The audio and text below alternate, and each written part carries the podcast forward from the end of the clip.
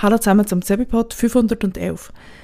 Ein täglicher Podcast wieder. Es stimmt zwar nicht ganz so richtig, was ich gesagt habe gestern, weil ich habe es nicht gestern gesagt, sondern heute. Also es, es klappt nicht ganz, dass ich täglich podcasten kann, aber dass ich täglich eine Folge rausbringen sollte gehen, mit ein bisschen vorproduzieren und mitdenken. Ähm, ich bin nämlich morgen gar nicht da, beziehungsweise heute.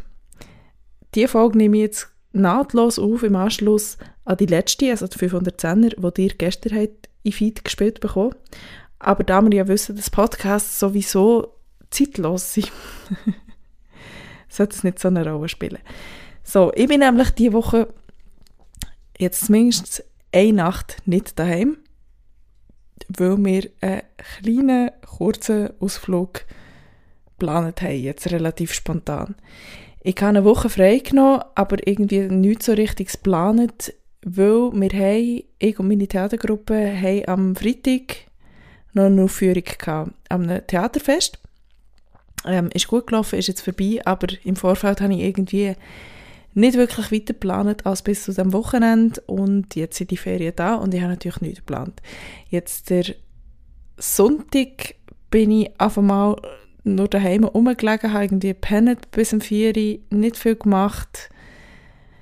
Ja, rumgelegen. Das Einzige, was ich wirklich gemacht habe, okay, das ist so der Errungenschaft, die ich geschafft habe am Sonntag, ist, dass ich mal wirklich mir Zeit habe genommen ein bisschen ein Buch zu lesen. Das schaffe ich nämlich irgendwie nicht mehr so richtig. Ich höre den ganzen Tag Podcasts und hocke am Laptop, aber irgendwie so mir wirklich einfach den Luxus gönnen, ich mache im Moment jetzt einfach nichts Angst als ein Buch lesen. Ich kann nicht etwas hören und dabei noch die Spülmaschine ausräumen oder die Wäsche aufhängen oder Staubsaugen oder die Katze futtern oder irgend so etwas, was ich beim Podcast hören meistens mache. Ähm, die gibt es halt nicht, wenn man ein Buch liest. Und das ist okay und die Zeit soll man sich nehmen. So, das ist auch ein Vorsatz oder das Vorhaben, einfach mal wieder ab und zu ein Buch in die Hand nehmen. Ähm, so, diese Woche bin ich eine Nacht weg. Wir haben jetzt vorher spontanerweise beschlossen, ähm, in ein Hotel irgendwo ein bisschen außerhalb von, von Berlin, also irgendwo in Brandenburg, zu gehen und dort möglichst mit dem Velo herzufahren, beziehungsweise wenigstens zurückzufahren. Es ist gar nicht so einfach gewesen, etwas zu finden, muss ich zugeben, weil viel Zeugs ist ausgebucht oder einfach viel zu teuer. Also ich würde ja sehr gerne eine Nacht aufs Hausboot gehen, aber nicht für 1000 Euro für eine Nacht. Wir haben jetzt etwas gefunden, ein bisschen südlich von Potsdam, wo schön am See ist, irgendein Hotel-Resort, also ja, wahrscheinlich wird man dort auch nicht länger als einen Tag bleiben, aber es ist am See und es hat alles, was man braucht dort und äh, eben, es ist von Distanz her, glaube ich, schaffbar, dass man mit dem Velo herfährt, beziehungsweise eben zurück. Ähm, ich bin nämlich so darauf, dass ich finde, wenn ich schon ein Hotel irgendwo buche, am See, dann will ich dann auch wirklich dort ein bisschen Zeit verbringen und nicht nur einchecken und wieder auschecken, dort pennen und wieder gehen. Ähm, darum ist jetzt der Plan, dass wir morgen Mittag irgendwann losfahren mit der S-Bahn bis Potsdam und dann von Potsdam mit dem Velo noch weiter bis zu dem Resort, dass wir dort den Nachmittag und den Abend verbringen weil morgen soll es schön sein, also ich rede jetzt vom Dienstag, ähm, und äh, ein bisschen baden und uns dort die Gegend anschauen, obwohl es wahrscheinlich außer der Natur nicht viel wird zu geben. Aber gut, äh, für die Natur kann man ja auch irgendwo hergehen.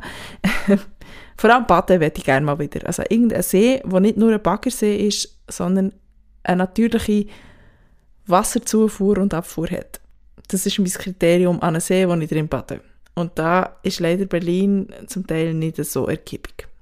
Grundsätzlich ist sowieso für mich so der Maßstab an einem See der Thunersee. Und da kommt nichts daher, was es hier so gibt, aber nach Thun ist halt auch ein bisschen weit. Ja, ähm, und der Plan ist dann, weil man ja auch muss auschecken bis 11 Uhr, dass wir dann am Tag darauf, also am Mittwoch, mit den Velos zurückfahren nach Berlin. Mal schauen. Ähm, von der Wetterwarnung her kann es sein, dass es nicht so ganz passt am Mittwoch mit dem Wetter und es könnte regnen oder gewittern. In dem Fall müsste dann halt der ganze Sinn und Zweck von dieser Reise, nämlich das Velofahren, ins Wasser fallen. Jetzt bin ich gerade kurz ein Klüpf, so Katze ist irgendwo auf oder runtergekumpelt. So, ich habe mir ja vorgenommen, ein bisschen weniger perfektionistisch zu sein in diesem Podcast, darum mache ich jetzt hier nicht einen Stopp und fange nochmal neu an, sondern versuche, das Manuel, mein Büssi da oben Schaft, zu akzeptieren, in seiner eigenen Art Lärm zu machen. So. Ich sage sehr viel so. Es tut mir leid. Ich hoffe, ich komme wieder irgendwie in eine Gewohnheit rein, einfach hierher zu hocken, zu erzählen und nicht die ganze Zeit äh, oder so oder was immer zu sagen. Ähm, die ganze Idee mit dem Velofahren ist vor zwei Jahren entstanden, wo man Corona-bedingt nicht wirklich weit hat können verreisen weil man das Land nicht hat dürfen verlassen, ohne immer Quarantäne zu gehen. Ähm, wir haben nämlich dann uns einfach mal, nachdem wir beide den Job mehr oder weniger freiwillig haben verloren, ähm, haben wir uns einfach mal Velos gekauft und haben angefangen, den Murweg abzufahren. Der Murweg ist ein ausgewiesener Weg hier in Berlin, wo der Name Lazla raten, ähm, der ehemalige Berliner Mauer entlang geht. Von der Mauer selber sieht man an den wenigsten Stellen noch Reste, also die haben sie relativ super versorgt. Aber was noch so übrig ist, zum Teil sind so Wachtürme, Grenzzäune und vor allem auch die, äh, die Betonplatten auf dem Todesstreifen, wo Patrouillenfahrzeuge drauf sind gefahren. Und an vielen Stellen ist auch wirklich das der Weg, wo man drauf fährt. Also es ist so aus einer ähm, geschichtsinteressierten Perspektive recht cool und interessant, den Weg mal abzufahren. An vielen Stellen erkennt man nicht mehr viel von, dem, von dieser Mauer, was auch völlig okay ist, weil es ist ja dann nicht unbedingt so eine glorreiche ähm, so ein glorreiches Kapitel in dieser Geschichte, dass man jetzt auch an jedem Ecke daran erinnert werden Also es sind meistens auch wirklich einfach Straßen, die im täglichen Gebrauch sind. Ähm, ja, was auch so soll sein, dass die Stadt weiterlebt und nicht ein Museum ist, ein lebendiges. Ähm, aber ja, eben, an vielen Orten erkennt man tatsächlich noch, hier war die Mauer, gewesen. man erkennt es an diesen Platten, man erkennt es an den Sachen, die noch übrig sind, man erkennt es aber auch an einzelnen Dokumentationsposten, wo je nachdem auch mal wieder eine Gelegenheit ist, dass man mal absteigt vom Velo oder wenn man spaziert, bleibt stehen und irgendwelche Schildchen wo dann eben erklärt wird, wie zum Beispiel jetzt der Stalinrasen hat funktioniert. Ähm, man erkennt es aber auch, und das finde ich fast das Eindrücklichste, man erkennt es an der Natur. Man sieht dann halt wirklich, okay, hier stehen ein paar Birken und die sind noch nicht so alt. Oder an einem Ort hat so wirklich so einen, einen Graben noch im Wald, einfach mit im Wald, also eine, eine, eine Versenkung, die nicht natürlich dort ist, sondern einfach wirklich eine, ja, eine Schutzmaßnahme, ein Graben war.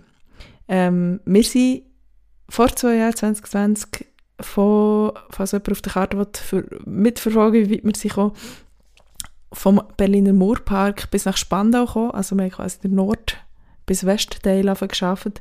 Es ist noch nicht mal die Hälfte von dieser ganzen Etappe, oder, also Etappe von dem ganzen Weg. Ähm, wir sind immer etappenweise abgefahren, haben also jeden Tag, also wir sind nicht, nicht äh, an aufeinanderfolgenden Tagen gefahren, aber jedes Mal, wenn wir sie gefahren haben, wir einfach mal wieder an den Ort her müssen, wo wir das letzte Mal aufgehört sind am Weg entlang gefahren, ungefähr so 20 Kilometer jeweils am Weg gefahren vielleicht und dann wieder an dem Ort, wo wir aufgehört wieder heimgefahren. Also rein zu Her und zurück pro Tag ist etwa auch um die 20 Kilometer gewesen, so dass wir vielleicht so um die 40 sind gefahren pro Tag. Würde man sicher auch mehr schaffen, man schafft aber nicht so viel, wenn man erst irgendwie am 4, 5 aufbricht und irgendwann wird es ja auch dunkel. Das ist meistens unser Problem gewesen ja, also ich kann es nur empfehlen für Leute, die sich vielleicht äh, in Berlin auch ein bisschen für die weniger touristisch aufgearbeitete Geschichte interessieren, wenigstens äh, ja, mal äh, etappenweise abzufahren. Ich hatte es, glaube ich, auch vor zwei Jahren mit einer Freundin, die zu Besuch war, und ich gesagt, komm, wir einfach Velos. Ähm, sie hat sich, glaube ich, eins gemietet dann. Und wir sind dort auch einfach ein Stück von diesem Weg entlang abgefahren. Ja, wenn man Zeit hat und vielleicht schon nicht zum ersten Mal äh, in Berlin als Touri ist und so die typischen Attraktionen schon hat gesehen, ähm, kann ich das sehr empfehlen. Gut, mit dem soll es für heute eigentlich auch schon alles gewesen sein.